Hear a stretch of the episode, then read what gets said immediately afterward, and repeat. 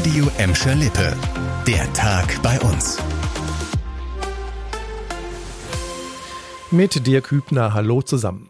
Das schöne und ungewöhnlich warme Wetter verabschiedet sich. So ab Samstag wird es kälter und immer herbstlicher. Und mit dem Herbst startet auch die diesjährige Laubsammlung. Jede Menge Arbeit wartet also auf die Entsorger bei uns. Schon seit gestern sind die Mitarbeiter der Gelsendienste mit ihren Laubbläsern in Gelsenkirchen voll im Einsatz. Alex Bolte aus der Redaktion.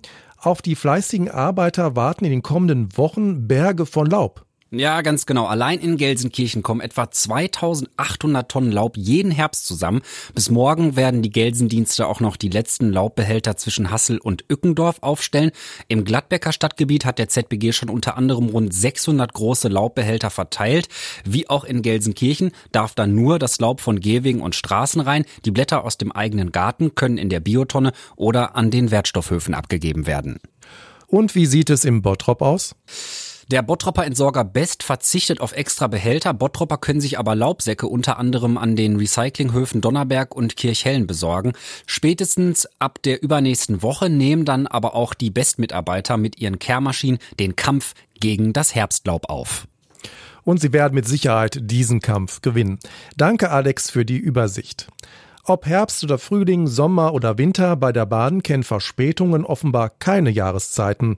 Das zeigt jetzt auch der neue Qualitätsbericht des Verkehrsverbundes Rhein-Ruhr mit Sitz in Gelsenkirchen. Im vergangenen Jahr brauchten die Bahnkunden unter euch besonders gute Nerven, denn die Züge bei uns in Gladbeck, Bottrop und Gelsenkirchen hatten 2022 so viel Verspätung wie noch nie. Das trifft bei uns vor allem Pendler, die auf den Linien RE2, RE42, RE44 und S9 unterwegs sind. Es gibt mehrere Gründe für die Verspätungen.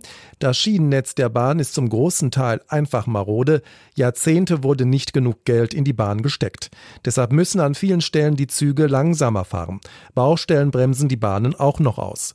Außerdem sorgt der Personalmangel immer wieder für Störungen im Bahnbetrieb. Züge fallen ganz oder teilweise aus, weil einfach Lokführer fehlen und auch Stellwerke können zeitweise nicht besetzt werden. Und viel Besserung ist in nächster Zeit leider auch nicht in Sicht, trotz notwendiger Verkehrswende. Und wir bleiben noch beim Thema Bahn. In Gelsenkirchen-Hassel hat es heute am frühen Morgen einen lauten Knall gegeben.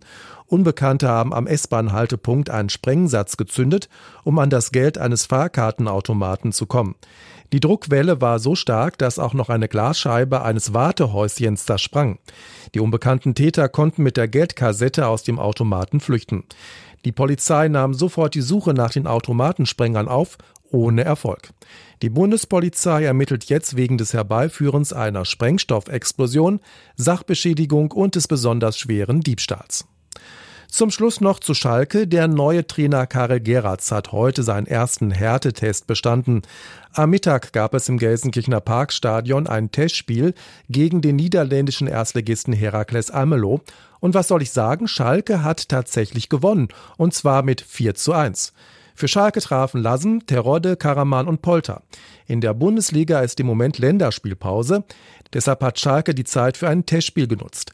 In der zweiten Liga stehen die Gelsenkirchener nach neun Spieltagen auf dem Relegationsplatz.